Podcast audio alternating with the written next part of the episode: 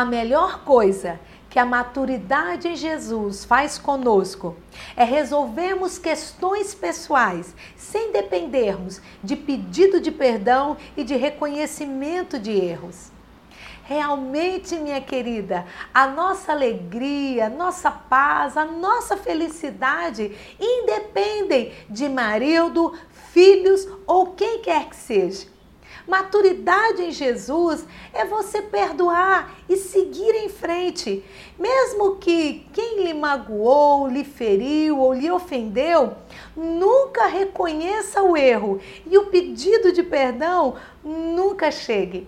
Não dependemos deste reconhecimento para sermos felizes e termos paz.